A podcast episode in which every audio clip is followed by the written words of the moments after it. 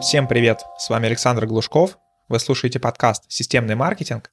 Сегодня в гостях у нас Евгений Чуранов, владелец студии WebCanapé. У него мы узнаем, актуально ли сейчас использовать веб-сайт для бизнеса, какой он должен быть, какие виджеты на нем должны быть и топ-5 ошибок, которые совершают большинство бизнесов. Переходим к выпуску.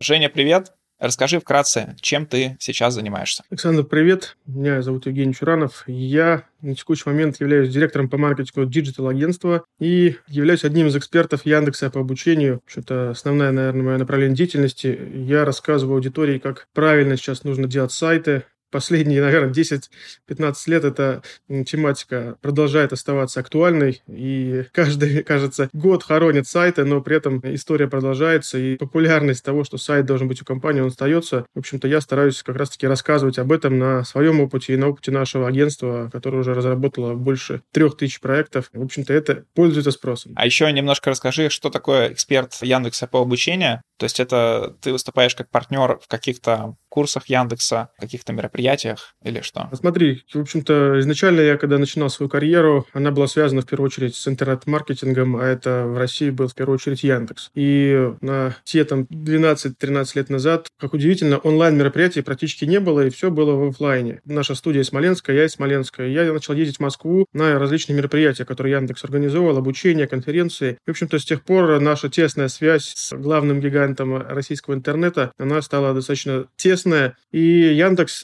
запускал программу как раз-таки подготовки внешних экспертов и спикеров, которые могли бы от имени Яндекса рассказывать о тех технологиях, которые, в общем-то, Яндекс применяет для малого и среднего бизнеса. И так появилась программа экспертов по обучению, в которой я попал, наверное, во второй поток и был одним из первых, кто вообще получил это звание. Сейчас, если брать в России, по 60 или 70 человек вот э, имеют этот статус, и мы активно проводим различные мероприятия. Хорошо, тогда переходим к основной теме нашего подкаста. А скажи, актуальны ли еще сайты? А сайты, как ты сам сказал уже, часто хоронят. Какое твое по этому поводу мнение? И как вообще рынок относится к сайтам сейчас? Мы такой вопрос, как веб-студия, задаем себе, считай, каждый год, да, что будет с рынком веб-разработки в следующем году, в следующем и так далее. Вот есть история, в 2010 году мы как-то собрались там на некую стратегическую сессию как раз-таки по вопросам, а что будет с сайтами. И как раз тогда начинался активный запуск социальных сетей, мобильных приложений,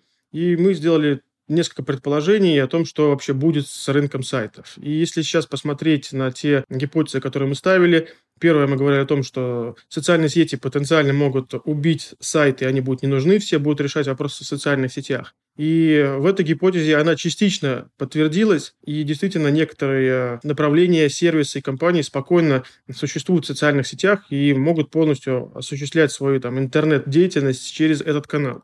Но события последних месяцев показали, что, опять же, история достаточно такая тонкая, потому что по факту социальная сеть не принадлежит себе как компании, как специалисту, и в любой момент по каким-то причинам она может перестать работать. Пример такая же история у нас была и по мобильным приложениям. Все говорили, все, мобильные приложения сейчас все будут делать, понаставят себе на телефон, и сайты будут тоже не нужны. Аналогичная история по факту, да, то есть, э, да, действительно, некоторые мобильные приложения полностью, да, уничтожили рынок некоторых типов сайтов. Я сейчас не знаю людей, которые, например, заказывают такси через сайт, да, то есть вот есть мобильное приложение, оно все решает. Однако в любом случае какие-то вещи, связанные там, с потреблением контента услуг, все равно не перешли в мобильное устройство. Ну и третья еще история была с маркетплейсами, что тоже да, назревал Яндекс Маркет, тогда активно запускался. И сейчас мы видим, что маркетплейсов достаточно много, но даже при этом э, отлично себя чувствуют сайты интернет-магазины, различные нишевые, крупные, маленькие, большие. Безусловно, часть бизнеса маркетплейса ушло, но, в общем-то, все равно сайты продолжают существовать, интернет-магазины. И как бы кто не хоронил веб-разработку, не говорил, что сайты будут не нужны. В общем-то, видим, что спрос на них продолжает э, оставаться, он продолжает как минимум сильно не падать, но при этом, да, а, сами сайты и развитие этого направления достаточно сильно э, ушло вперед, и сейчас можно делать очень крутые вещи, минуя и мобильные приложения, и социальные сети и так далее. Я по своим клиентам, среди которых вот были интернет-магазины, заметил, что в маркетплейсы полностью перешли те, у кого средний чек был низкий, то есть там 3-5 тысяч рублей, им точно уже не нужен сайт, потому что он нужен как вспомогательный, может быть, элемент, но основные продажи у них идут на маркетплейсах. А вот те товары, где средний чек там 25-30 тысяч рублей, возможно, сантехника, какие-то ремонтные истории, им все равно нужен сайт, и у них я вижу, что все равно большая часть выручки пока что идет через сайт, а не через маркетплейсы. Наблюдал ли ты что-то такое? Безусловно, если смотреть на рынок российских маркетплейсов, он достаточно активно развивается, но при этом мы, наверное, больше видим, что все-таки B2C товары больше всего представлены в маркетплейсах. И если мы говорим о каких-то сложных продуктах, сложной продукции, где помимо того, что я просто могу взять и положить ее в корзину, требуется некая консультация какого-то продавца, менеджера там, или специалиста, то подобные товары не всегда достаточно хорошо идут через да, маркетплейсы, и поэтому многие сайты продолжают существовать, и те вот эти бизнесы, которые пробуют выходить на маркетплейсы, не всегда успешно это делают. При этом э, я знаю несколько классных кейсов, когда действительно вот какой-то компании удалось упаковать какой-то товар достаточно хорошо э, для продажи, скажем так, полностью дистанционной, и они отлично существуют, и есть интернет-магазин основной бренда, и часть товаров продается через маркетплейс, в общем-то, э, по обороту и по выручке не сильно-то и друг другу уступают, да, просто потому что они попали в нишу с этим товаром, он стал востребованный через маркетплейсы, продается в очень хороших объемах, и, в общем-то, это подтверждает, что, в общем-то, наверное, нужно правильно заходить к вопросу, что и как продавать, но при этом не исключает того, что сайт и интернет-магазин все равно рабочий инструмент, и опять же, вот э, не так давно были небольшие неполадки с тем же самым Wildberries, и многие продавцы, да, просто у которых не было альтернативы, где продавать, они по факту потеряли главную точку сбыта и несколько там, да, неделю могли сидеть вообще без продаж. А ты можешь как-то кратко пройтись по разным типам сайтов, скорее даже разным типам бизнесов, и сказать, нужны ли им сайты сейчас или нет? Условно там для какого-нибудь B2C услуги юридического адвокатской конторы, например, сайт нужен, а для кого не нужен? Хороший вопрос. Я, в общем-то, примерно раз в неделю читаю там лекцию или провожу мастер-класс на вопрос, а вообще нужны ли сайты в 2000 там каком-то каждом году. То есть каждый год я этот мастер-класс провожу. И сейчас пришел к выводу и транслирую для всех, что, в общем-то, по-хорошему любая компания сейчас должна иметь в любом случае какой-то сайт. Почему? Да, потому что все, что происходило и происходит с нами да, с момента начала там, пандемии и активной цифровизации, мы увидели, что люди сейчас привыкли к тому, что знакомство с брендом они начинают через интернет. Я скорее сначала напишу что-то в Яндексе или в Гугле, прежде чем пойти ножками в какой-то магазин э, или позвонить э, или что-то еще сделать. Вот, поэтому сейчас сайт по факту превратился в такую обязательно необходимую визитку, которая должна у тебя быть, сети. А почему это должно быть свой сайт, а не что-то там в социальной сети? Ну, на это сверху наложились еще истории там с возможными ограничениями, блокировками тех сервисов, которые по тем или иным причинам могут быть заблокированы.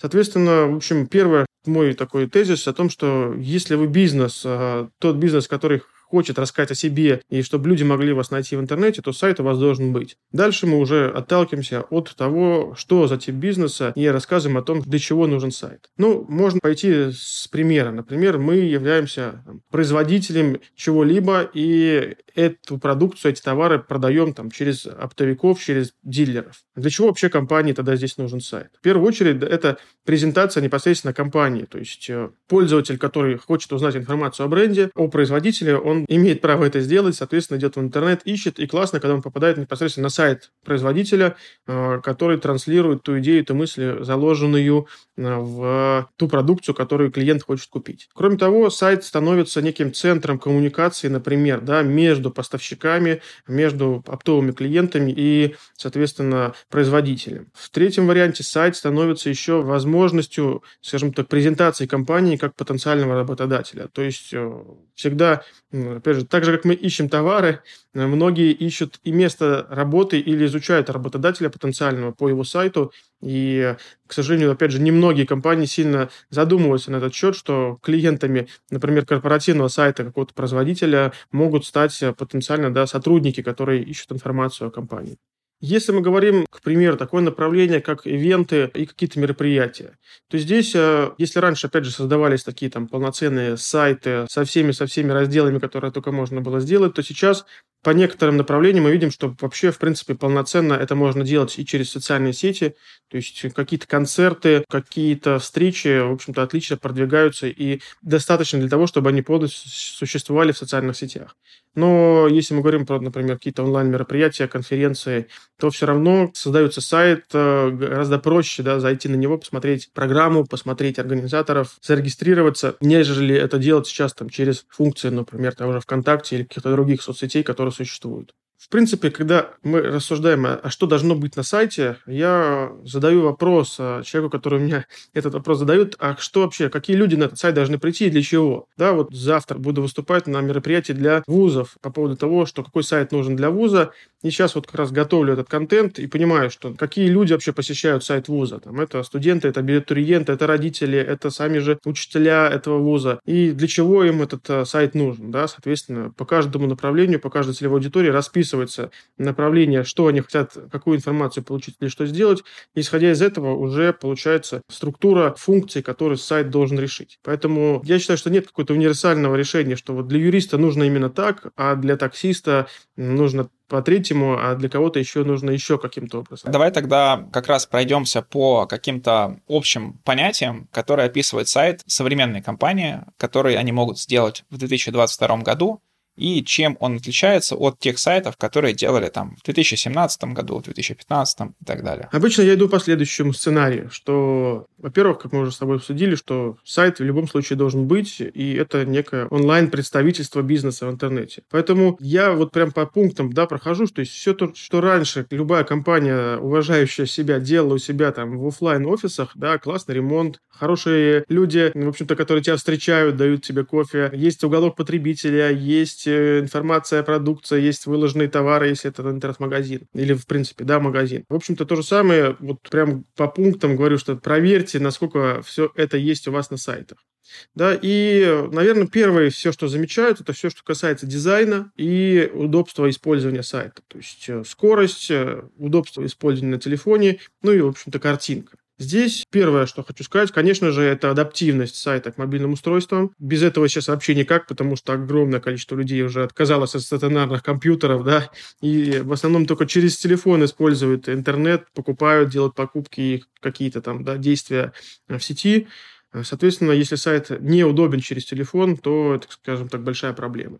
Если мы говорим о дизайне, то сейчас тоже вот э, был период, когда многие гнали за каким-то супер дизайном, какими-то супер креативными идеями, и многие на этом споткнулись, потому что, э, в общем-то, не всегда за этим приходят потребители. Я видел много различных сайтов, например, с тематики строительной, стройматериалов, где просто был сделан какой-то вау-дизайн с различными суперэффектами, но клиенты и владельцы этих сайтов жаловались, что сайт ну, почему-то плохо работает. Раньше был плохенький дизайн, и работало лучше. Но все потому, что, да, пользователь приходит немножко за другой историей, купить там доски или стройматериалы. Для этого не нужен супердизайн. И, в общем-то, просто нужно сделать аккуратно по тем канонам веб-дизайна, которые существуют, в принципе, да, в современном интернете. По поводу дизайна, насколько влияет условно тот же дизайн на конверсию. Вот сколько не тестировал я и сколько не слышал от своих коллег, то, допустим, дизайн лендинга, он не сильно важен, то есть он менее важен, чем контент, который на нем располагается, и непосредственно оффер, который видит пользователь. И какая-то перерисовка дизайна там и всякие анекдотичные примеры вроде смена цвета кнопки, они не приносят, тем более на таком трафике, допустим, который есть даже у самых крупных сайтов России, не приносят каких-то сильных эффектов. Так ли это? Согласен, что в первую очередь, конечно же, люди обращают внимание не на дизайн, да, а на наполнение. То есть для чего я пришел на сайт и что мне здесь предлагают. Поэтому я в своем случае говорю, что дизайн в первую очередь должен быть удобный и понятный. Только после этого он должен э, там, быть каким-то вау и крутым. Соответственно, в первую очередь, конечно, дизайн и контент сайта решают задачу. И если контентная задача решена плохо, то да, никакой отличный дизайн здесь не поможет. Поэтому, опять же, мы должны понимать, и важно сейчас, э, вот в чем отличие да, сайтов, которые делались там 10 лет назад от э, современных сайтов, которые делаются сейчас – Раньше была очень небольшая конкуренция, да, и, в общем-то, можно было с не самым лучшим сайтом быстро попасть в топ, тебя начали находить, э, конкурентов не было, и, в общем-то, потому что конкурентов нет, люди покупали, и конверсия у тебя была высокая. Потом появились 10 конкурентов, 100 конкурентов, 1000, а сейчас, наверное, в каждой тематике по любому запросу можно найти там больше тысячи сайтов в поисковой выдаче. И вот на этот момент как раз-таки сейчас приходится то, что сайты, просто сделанные ради того, чтобы они были там, скажем так, на скорую руку, стали работать плохо.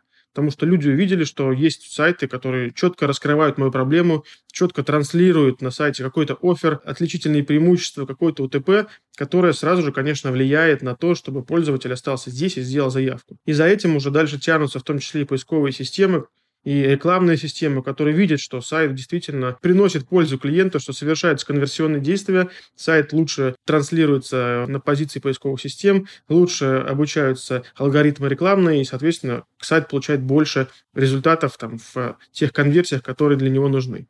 Соответственно, да, в первую очередь, и сейчас, когда мы общаемся с клиентами, я консультирую людей, которые приходят ко мне с вопросом, почему сайт работает плохо – мы начинаем вопросы, а расскажите, что вы продаете, для чего вы продаете и почему люди это должны купить. То есть именно вот эти вопросы выносятся в современных сайтах на первое место, нежели вопрос, а какой нужен цвет, какие нужны картинки и так далее. Немножко затронем еще такой технический момент, как CMS э, сайта. Например, несколько лет назад я многим своим клиентам советовал, там, возьмите какой-нибудь, купите шаблон на ThemeForest и соберите его на WordPress для вашей тематики. Это получалось там, в несколько раз дешевле, чем заказывать с нуля. Насколько это сейчас актуально? Хороший тоже вопрос. Сейчас в любом случае мы начинаем отталкиваться от задачи, которая нужна. То есть сейчас э, выбор, опять же, CMS-платформы, решений, на которых можно сделать сайт, и команд, которые могут это сделать, достаточно широкий. Ну, начнем, наверное, с самого простого, типа сайт-лендинг, небольшой, несложный сайт с несложной структурой, то сейчас эту задачу практически полностью закрывают конструкторы. Ну, в России это классный пример, это Тильда, которая очень серьезно за несколько лет забронировала себе серьезную долю рынка. Продукт получился действительно классный. Я видел видел сайты и крупных брендов на данном движке, и видел сайты, которые делают предприниматели самостоятельно, тоже неплохо у них это получалось. И мы сами тоже как одну из альтернатив используем, например, тильду. Что касается движков, да, там WordPress, Drupal, они также сохранились, они активно развиваются, и есть э, достойные примеры реализации на этих движках тех или иных проектов. Ну вот то, что ты говоришь, что раньше можно было, да, там быстро взять, скачать, там, условно, WordPress и купить на него какой-то дизайн и быстро запустить сайт, вот как раз-таки, да, там эти 7-5 лет назад, где была низкая конкуренция, это работало неплохо. Сейчас все равно я считаю, что любой э, запуск, который сейчас происходит в интернете, если проект создан для того, чтобы там что-то продавать или выполнять какую-то функцию, он отталкивается от задач, которые должен проект решать, от целевой аудитории, от описания продукта, от оффера. И здесь уже история о том, что можно там тремя кликами запустить сайт, она не очень-то и работает. Но при этом э, вот те движки, которые они есть, они отлично себя зарекомендовали, работают. В общем-то, глобально, наверное, кроме э, вот активно вошедшей в рынок тильды, ничего такого не изменилось. Да? Вот там, тот же Bittrex до сих пор в России считается одним из самых популярных движков. Э, WordPress тоже занимает э, высокие позиции по тем данным, которые существуют по России. Единственное, что может измениться, возможно, в этом году, да, то есть законы, которые возникают у нас вокруг IT-сферы и запрета на использование, например, неотечественного ПО, они, возможно, могут каким-то образом внести коррективы в распределение тех движков и правил игры на этом рынке с точки зрения CMS-платформ. Но глобально, да, видим, что те лидеры э, CMS, которые существовали там 5-7 лет назад, в принципе, они и остались и отлично, в общем-то, работают и существуют. Спасибо. Какие еще есть отличия сайтов от тех, которые делались раньше? Наверное, еще одним таким важным фактором э, отличия от тех сайтов, которые были там 10 лет назад и того, что есть сейчас, это возможность и необходимость интеграции с различными другими сервисами. То есть, опять же, вспомним сайт там десятилетней давности, просто сайт-визитка, на котором есть какая-то информация, можно оставить заявку через сайт. Сейчас же мы знаем, что есть онлайн-консультанты, есть CRM-системы, есть сквозная аналитика и так далее, и так далее. То есть огромное количество сервисов, которые позволяют предпринимателю использовать сайт там, да, не на 50%, а на 250%. И разрабатывать современный сайт, задумывая себе новый сайт, нужно обязательно помнить об этом, что да, нужно, чтобы сайт умел коннектиться со всей этой истории. И та же самая 1С, и склад, и сейчас и Telegram, например, и чат-боты. То есть вот э, сайт по факту является таким связующим звеном IT-инфраструктуры клиента, потому что, в общем-то, сейчас сложно себе представить эффективный бизнес, работающий там без CRM-системы или не имеющий онлайн-консультантов, через которые происходят продажи. Вот это тоже важный фактор. Не все об этом задумываются вовремя и, опять же, разрабатывают сначала сайт, а потом вспоминают, что он должен интегрироваться с какими-то внешними сервисами или другими сервисами, которые существуют в бизнесе. Вот здесь, кстати, ты важный момент затронул про то, что сначала разрабатывают, а потом думают, как это интегрировать. С этим у меня сразу возникает ассоциация с SEO-продвижением, то есть сначала разрабатывают, а потом начинают заниматься SEO-продвижением. Может быть, надо наоборот, сначала разработать структуру, исходя из SEO, сделать необходимые категории, и на основе этого уже создавать сайт. Такой подход, он, возможно, более затратный по времени, и сначала нужно заплатить там SEO-агентству, потом разработчикам, а не наоборот. Что ты думаешь по поводу этого? Я сейчас параллельно, вот неделю назад запустил онлайн-интенсив, на котором как раз-таки рассказываю вообще, как с нуля начинать разрабатывать сайт, и одной из первых лекций была о том, что нужно сделать вообще перед тем, как сайт разработать. И я описал вообще весь процесс того, с чем нужно прийти к разработчику либо к фрилансеру, чтобы у вас получился классный продукт. И эта лекция вызвала там, наверное, максимальное количество там, положительных откликов у аудитории. Потому что если посмотреть с другой стороны, то если заранее предприниматель там, или тот, кто хочет запустить сайт, отвечает на вопросы, для чего нужен сайт, какие задачи он должен решить, какие, значит, там должны быть какие-то технические решения, с чем он должен интегрироваться, вся аудитория, которая ко мне придет, фирменный стиль, картинки, все он соберет, и с этим уже пойдет к разработчику там, или к, не знаю, маркетинговую команду, то в конечном итоге он гораздо больше сэкономит времени и денег, если бы весь этот процесс шел, да, вот э, там, сначала я разработал сайт, а потом думаю, а как же я его буду продвигать. Сначала я заплатил деньги разработчику за отрисовку дизайна, а потом сделал фотографии реальной своей продукции. То есть э, однозначно Сейчас, чтобы получить классно выверенный проект э, даже в MVP-версии, желательно прийти уже, подготовить минимум тот, который необходим, и запускаться с ним, да, четко понимая, что я буду делать дальше. Понятно, что, опять же, на текущий момент долгосрочные проекты или долгосрочное планирование не всегда работает, да, и мы тоже видели примеры, когда нужно было срочно что-то делать, да, запустить хотя бы, запустить любой лендинг, лишь бы он был, потому что сейчас это супер важно и актуально для моей команды, там, что сейчас этот продукт разлетится как пирожки горячие. Да, в таком случае нужно предпринимать более быстрые решения и, возможно, вот на сложное планирование, медиапланирование и понимание, там, что нужна какая-то огромная структура, просто нет времени. Но, как правило, для проектов, которые запускаются там не на один месяц или не на несколько месяцев, то вот подход вот э, действительно, с, начиная с разработки вообще какой-то стратегии, он максимально эффективен в дальнейшем получается. Тогда расскажи, какие основные способы связи сейчас должны быть на сайте, какие-то, может быть, виджеты, и как изменилось вообще поведение людей на сайтах. То есть мы, естественно, видим, что везде сейчас обязательно использование перехода в WhatsApp, да, то, что раньше совершенно наоборот никогда на сайтах не делалось, а сейчас это один из актуальных способов связи. Какие еще такие методы и виджеты ты порекомендуешь? Вообще я рекомендую использовать сразу же все возможные варианты связи на сайте, которые сейчас востребованы у клиента. Да? То есть Понятно, это традиционно, да. Есть люди, которые до сих пор пишут на e-mail. У нас есть несколько проектов, где чисто такая B2B-шная тематика. Это запчасти, это какое-то оборудование. И мы видим и конверсии, как удивительно, настраиваем на сайте на возможность, да, скопировать e-mail или по клику, да, по e-mail. Там кто-то в некоторых проектах просто делаем такой, да, скрываем поле e-mail, чтобы на него можно было кликнуть, тем самым отслеживая статистику. То есть до сих пор и большая часть конверсий происходит через e-mail. А так, конечно, да, это e-mail, это телефон, это мессенджеры, которые сейчас распространены. Это онлайн-консультант. Сейчас даже, да, есть появляются кнопки видеосвязи, быстро связаться с продавцом по видео и так далее. То есть, в принципе, нужно смотреть, опять же, что за аудитория, но при этом не говорить о том, что, друзья, мой отдел продаж не умеет работать с WhatsApp, поэтому на сайте его не будет. Да, вот это не очень правильный подход, хотя почему-то до сих пор многие бизнесы так говорят, что нет, и не будем ничего делать. Но нужно понимать, что огромная часть аудитории использует эти каналы коммуникации. Если на сайте на вашем условно нет кнопки WhatsApp или Telegram, то, скорее всего, если пользователь привык коммуницировать именно через эти каналы, он будет писать или звонить вашему конкуренту, у кого эти интерфейсы существуют. Ну, если подводя, да, резюмируя твой э, вопрос, то традиционная история это e-mail, это форма обратной связи на сайте, это онлайн-консультант, это популярные мессенджеры и возможность там, написать через социальные сети, зайти на вашу страничку, например, ВКонтакте, и там оставить запрос. Вот ты затронул тоже момент про то, что отдел продаж, например, не умеет работать с WhatsApp. Я вижу часто у клиентов, у которых на сайтах есть онлайн-консультант, и среднее время ответа смотришь за месяц, это там 6 минут. Естественно, никто 6 минут на сайте не проводит, и большая часть этих запросов отваливается, так как не настроен, например, еще забор e-mail или телефона, чтобы перезвонить потом. И работа с таким клиентом, сколько ты ему не говоришь про то, что это важно, сколько не показываешь графиков, у него либо не удается воздействовать на свой отдел продаж, либо просто он считает, что это нормально, и в его тематике это ничего страшного. Нужно ли все равно оставлять такой виджет, или лучше убрать его, чтобы снизить какой-то негатив к бренду? В первую очередь, это задача, в принципе, отдела продаж. И руководитель отдела продаж правильно настроить бизнес-процесс э, для того, чтобы обрабатывать, например, заявки через онлайн-консультант или через другие да, мессенджеры там, и соцсети. Потому что, конечно же, какие-то клиенты там, пишут э, туда, отдел продаж активно всегда работал по телефону или по имейлу, и сейчас там непонятно, кто чему делать. Мы несколькими путями решали эту историю с клиентами. Один из путей – это выделение отдельного продавца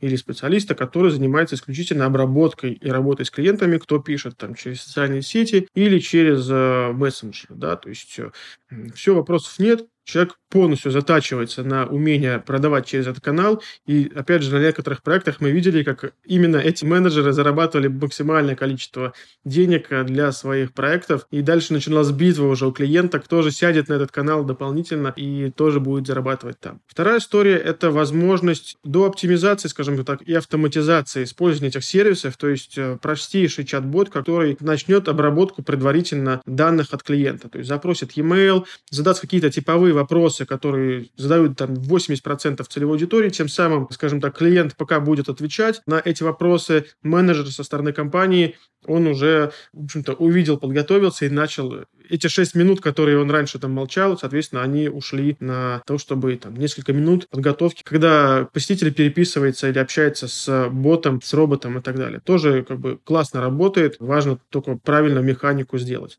И еще один из моментов, э, это сейчас все больше появляется различных сервисов, позволяющих да, в единое окно автоматизировать обработку таких запросов, э, когда, опять же, ставится мобильное приложение на телефон, и сразу же видно все запросы, которые приходят, э, и скорость ответа на них гораздо увеличивается, когда тебе не нужно там идти куда-то в браузер, искать, смотреть, то, кто что написал и так далее. В общем, вот три пути, которые помогут это сделать, но да, когда я говорю, что если в бизнесе некому отвечать в принципе на эти заявки, все-таки лучше убрать онлайн-консультант или подобные каналы связи, чтобы, в общем-то, не расстраивать посетителей, которые будут ждать несколько часов, пока вам ответят. Какие ошибки совершают большинство бизнесов? Что ты видишь чаще всего? Может быть, по клиентам, которые к вам приходят, или по конкурентам? Топ-5 самых таких серьезных ошибок. Как неудивительно, самые серьезные ошибки чаще всего случаются из-за того, что бизнес не очень-то достаточно готов делиться информацией о себе. То есть на вопрос, зачем вам нужен сайт, расскажите, какие задачи он должен решить, не каждый почему-то там предприниматель, э, владелец бизнеса готов на это ответить. С одной стороны, не всегда сами владельцы там или топ-руководители обращаются за разработкой сайта и поручают это там, например, каким-то IT-службам, секретарю, сисадмину, у которого просто ответов на эти вопросы нету, и он как бы говорит, что окей, делаем как получается, и в итоге там получается не то, что должно быть. Поэтому первая ошибка – непонимание, для чего нужен сайт, да, четко выставленные задачи, которые должен решить, там, автоматизировать что-то, или увеличить конверсию, или снабдить э, нужных людей, да, целевой аудитории определенной информацией. То есть э, это первая ошибка, с которой приходят люди. Вторая ошибка, опять же, не очень четкое понимание, кто должен прийти на мой сайт, чтобы эти целевые действия сделать. На вопрос, э, расскажите, кто ваша целевая аудитория, мы каждый год слышим одно и то же, мужчины, женщины, 25-75 там или 25-55. Все, вот это все, что можно своей целевой аудитории рассказать бизнес. И в итоге мы видим сайты, которые создаются под такие запросы, и они, конечно же, продают очень плохо. Следующая ошибка, которая э, возникает также здесь, это отсутствие нормального вообще оффера или описания того, что вы продаете. Так же самое на вопрос э, «расскажите о вашей продукции». Все говорят, у нас высокое качество, у нас э, высокая гарантия, у нас есть доставка и все остальное. Как правило, я говорю, что, друзья, уберите все, что вы сказали до этого. Это не является сейчас какими-то уникальными отличительными особенностями вас, потому что любая компания на рынке сейчас обеспечивает и качество, и скорость, и доставку, и все остальное. Расскажите реально, почему ваш продукт лучше, почему вы как компания отличаетесь от сотни тысяч других. И для многих это возникает большой проблемой, чтобы это рассказать. Да? И в итоге, опять же, мы получаем сотни однотипных сайтов, которые непонятно, чем вообще продукция отличается друг от друга. И в этом вот большом море однотипных сайтов всегда есть лидеры, которые задумались, а чем же я могу быть лучше, чем остальные. Кстати, вот действительно, что делать в таком варианте, если ты просто какой-то там реселлер или реселлер услуги, ты не отличаешься ничем от конкурентов. Я знаю, что в тематике, например, СРО такое, то есть все предлагают примерно одинаковые условия. Все сайты, которые пройдешь, там все у всех одинаково. Что делать в таком случае? Я считаю, что не существует одинаковых компаний в принципе. Да? У каждой компании есть некая своя внутренняя философия, некие свои наработанные,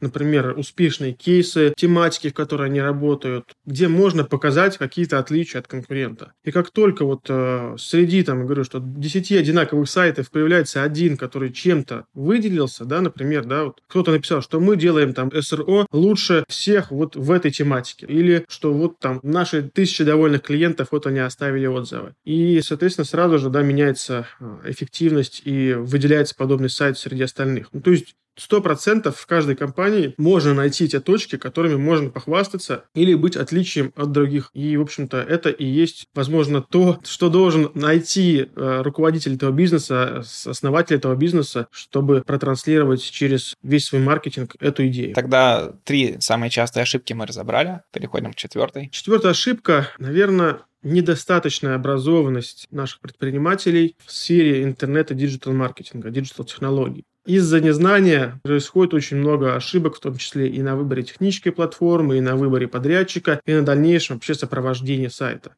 И здесь мой, как бы, если, скорее всего, да, меня, нас будут слушать и предприниматели, и маркетологи, и, в общем-то, все, кого интересует эта тема, я считаю, что любой сейчас предприниматель должен понимать и разбираться в диджитал-технологиях, хотя бы да, на уровне основных понятий и на уровне, где хорошо, где плохо. Потому что, опять же, сотни испорченных проектов были в тех направлениях или с такими клиентами, где условно предприниматель или заказчик сайта лез в те места, в которые он не должен влезать, или предлагал те решения, которые 100% по нашему опыту не работали, но вот все, мне руководитель сказал, что нужно сделать так, большими буквами, курсивом на всю ширину экрана, условно, да, или нет, я не буду показывать цены на нашем сайте, потому что есть причины их не показывать, и в итоге мы получали так называемые мертворожденные проекты. Самое обидное, что чаще всего для студии, да, клиент, который продавил какие-то свои по незнанию задачи для реализации, в итоге получает не очень качественный результат, а все равно остается виноватым тот, кто делал этот сайт. И вот очень мы сильно расстраиваемся, когда такая история возникает. Назовем так, что четвертая ошибка, чтобы правильно что-то заказать и сделать, все-таки нужно хотя бы примерно разбираться в той сфере, в которую ты входишь. Да? То есть понимание, что такое сайт, что такое CMS и правильно, где хорошо, где плохо, это нужно сейчас знать любому, кто входит в вопрос разработки и улучшения качества своего сайта. Тогда последний, пятый. Если нужны еще ошибки, давай сейчас по пятой. Еще одна ошибка. Да, еще одна ошибка. А, давай так, скажу так, что непонимание, что с сайтом делать дальше. Вот тоже бывает такое, что сайт разработали, даже вроде бы классный получился проект, и э, заходим на этот сайт через полгода, видим, что на нем ничего не изменилось. Да, банально почему-то не обновляются там просто новости, максимум, что обновляются какие-то цены и, может быть, телефоны. И э, в отличие условного там, автомобиля, который я купил, да, и я могу там спокойно, не знаю, 10 лет на нем ездить, только делая ТО, все-таки сайт и интернет-маркетинг очень активно развивающаяся сфера, где нельзя вот сделать и остановиться. То есть, чтобы быть там, в интернет-маркетинге и в интернет-продажах э, в десятке, нужно все время да, бежать Э, и не останавливаться в этом направлении, внедрять новые какие-то фишки, внедрять новые э, подходы на сайте и так далее, и так далее. То есть вот это тоже важно, и многие бизнесы думают, что все, основные деньги, которые нужно вложиться, я вложил в сайт, а все, что с ним будет дальше, это уже, скажем так, э, небольшие расходы. Но все на самом деле наоборот. И э, расходы, и вложения в сайт – это как начальный фундамент, который нужно заложить в доме. Да, это важные вложения, но основные расходы, основная эффективность от твоего дома, она уже будет, когда ты сделаешь отделку и начнешь в этом доме жить. В общем, то же самое здесь и с сайтами, и предприниматели не должны допускать таких ошибок, что вот я заложил на сайт условно миллион рублей, а на его дальнейшее продвижение у меня есть там 100 тысяч в месяц. Скорее всего, да, эффективность от этого будет слабая, и этот миллион может быть в этом фундаменте похоронен, и толк от этого не будет. Кстати, а как предпринимателю, который не сильно там разбирается в маркетинге или в технологиях, как ему выбрать подрядчика? Потому что если он рассылает много запросов, ему приходит много коммерческих предложений, и вроде бы за одну и ту же работу по одному и тому же ТЗ одни просят 100 тысяч рублей, а другие просят миллион. Как здесь э, как бы не ошибиться, не прогадать, не заплатить больше, либо не попасть на какого-то непрофессионального подрядчика? Здесь нужно понимать, опять же, да, что все-таки за сайт разрабатывается и для какой задачи. Если мы имеем дело, условно, там, с э, несложным лендингом, на 2-3 страницы или на одну страницу, то здесь, в общем-то, да, спокойно можно работать, в том числе и с фрилансом, или с частными специалистами. А, и не сильно заморачиваться с серьезным выбором студии. Да? То есть, как правило, лендинги сейчас делаются на тильде, который можно всегда передать другому исполнителю, если вдруг что-то не доделано. Ну и основной продукт здесь это все-таки картинка и текст. Здесь можно выбрать фрилансера, можно выбрать агентство, наверное, не тратить на это там месяцы, чтобы определить, кто хороший, кто плохой. Да? То есть стандартно посмотреть портфолио, посмотреть вообще есть какие-то отзывы по этому специалисту или по этой компании, вообще понять, насколько компания погружается в тему, с которой ты работаешь, и дальше, конечно же, сравнить да, по бюджету, что мне предлагают. Потому что, конечно, в случае интернет-маркетинга и в случае услуг есть такое понятие, как цена, есть понятие ценности. Да? То есть мне могут предложить настолько э, крутое решение э, там, за миллион рублей и, возможно, такое же решение за 100 тысяч рублей. Но тот продавец или та компания настолько сильно меня убедила и так далее. Да? И я готов заплатить, например, за качество сервиса или за какую-то там супер фишку, которую мне могут предложить. Но при этом я четко понимаю, что задачи сайта, они будут в том числе решены и там, и там. Если мы говорим про более сложные какие-то решения, да, то есть э, когда мы говорим уже про интернет-магазин или сайт корпоративный, где это не просто там три странички, конечно, здесь, э, скажем так, риск потерять деньги и сделать ошибку, он более велик. Наверное, в этих случаях я не сильно рекомендую уходить к фриланс-специалистам, потому что сложный сайт, как правило, разрабатывает целая команда. И здесь как бы все плюсы фриланса, когда есть один человек, который можно гибко управлять, э, он стоит недорого, скажем так, да, они теряются. Да? И здесь, наоборот, как раз-таки нужна команда, у которых есть специалисты разных форматов, которая сама себя контролирует и сама себя обеспечивает правильной постановкой задач, Соответственно, вот э, здесь уже скорее я склоняюсь к агентству или веб-студии, которым можно поручить это решение. Как ее выбрать? Здесь, в общем-то, несколько можно посоветовать примеров. Да. Первое, самое, наверное, простое, обратиться к своим знакомым, партнерам, друзьям, которые уже имеют качественный классный сайт. Можно спросить, кто вам его делал, довольны вы ли остались или нет. Следующий пункт – это различные рейтинги. Ну, в данном случае в России я всем рекомендую рейтинг Рунета. Самый такой, я считаю, прокачанный рейтинг, где практически все агентства и веб-студии представлены, и там можно по различным фильтрам, в том числе и по цене, и по географии, и по специфике, подобрать себе несколько исполнителей, с которыми коммуницировать. Еще неплохой инструмент для поиска исполнителей – это различные онлайн-мероприятия или офлайн мероприятия по digital направлению, где вы можете увидеть каких-то специалистов не только там в онлайне, но и вживую, вживую, пообщаться с ними, и вот, э, как правило, э, представители серьезных или там надежных компаний выступают на различных отраслевых конференциях. Ну а дальше, когда мы уже имеем, условно, там 3-4 потенциальных подрядчика на разработку, им отправляется обязательно подробное вообще описание, для чего вы хотите сделать сайт. Не нужно делать так, что там отправил заявку и молчим, да, то есть максимум информации подготовить на старте, чтобы агентство понимало, что вообще от нее требуется. Далее это обязательный созвон с каждым из них, да, пообщаться, разобраться, что за компания, чтобы вам рассказали, что за специалисты есть, понять, а решали ли уже аналогичную задачу эта компания для других каких-то своих клиентов. Если успешные кейсы или примеры работы в тематике, в которой работает клиент, ну и дальше мы уже идем там, что это за организация, там нет ли у нее долгов юридических или что-то еще, что у нее за договор и так далее, и так далее. Классно еще, когда можно познакомиться, например, да, уже с командой, которая будет непосредственно заниматься разработкой, а не просто там, например, с менеджером отдела продаж, потому что часто бывает, что это может такой же там удаленщик сидеть где-то там у себя дома, а команда неизвестно где работает. И дальше уже вот на основе этих данных, скажем так, сравнивая то, что предлагают, насколько компетентны были те или другие исполнители, в общем-то, выбирается один, и с ним начинается работа. Еще классно тоже вот э, иногда ко мне, как независимому эксперту, обращаются предприниматели чтобы я помог, например, оценить коммерческое предложение или вообще посмотреть, что мне предлагают. Здесь я как не сильно заинтересованное лицо могу давать комментарии, что вот здесь возможно излишний функционал или тут подобное решение э, почему-то просчитано очень дорого или наоборот очень дешево, что настораживает. В общем-то, вот такие критерии, некоторые из критериев, на которые стоит обратить внимание. Если мы говорим какие-то отзывы, да, которые существуют в сети, то здесь э, не всегда, скажем так, э, это самый главный фактор принятия решения, потому что кто-то остался доволен, там просто менеджер был красивый, лапочка и молодец, и мне все мои капризы решал. А для кого-то сайт менеджер был хоть классный и все проблемы решал, но сайт по факту, да, свою функцию не выполнил. Но об этом, возможно, клиент не напишет, а просто оставит отзыв о менеджере. Соответственно, такие, наверное, комментарии на этот вопрос. Женя, спасибо. Предлагаю тогда завершать подкаст. С тебя какое-то пожелание нашим слушателям, наверное, предпринимателям, которые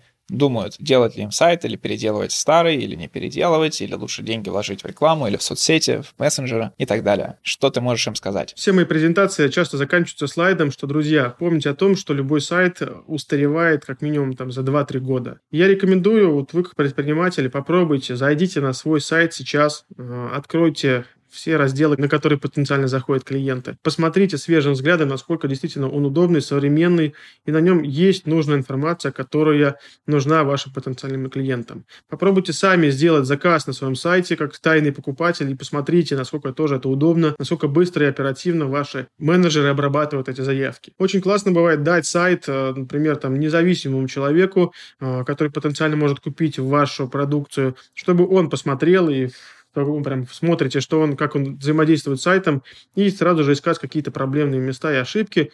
И, как я уже сказал, не останавливаться на том, что сайт есть, его нужно постоянно заниматься развитием и улучшением. Поэтому помните, это очень важно и следите за тем, что происходит, в принципе, в сайтостроении, в интернет-маркетинге, и будьте всегда э, на пике технологий. Даже не сильно большими вложениями можно всегда оставаться на пике в своей небольшой нише, в своем небольшом регионе. Ну, или если вы хотите стать лидерами рынка в России или в мире, то тоже это возможно, и это нужно, конечно, делать. Всем спасибо за внимание. Вопросы к Евгению вы можете задать, написав ему по контактам из описания данного подкаста. Также прошу вас подписаться на наш телеграм-канал и тот сервис, где вы слушаете данную запись. Спасибо, пока.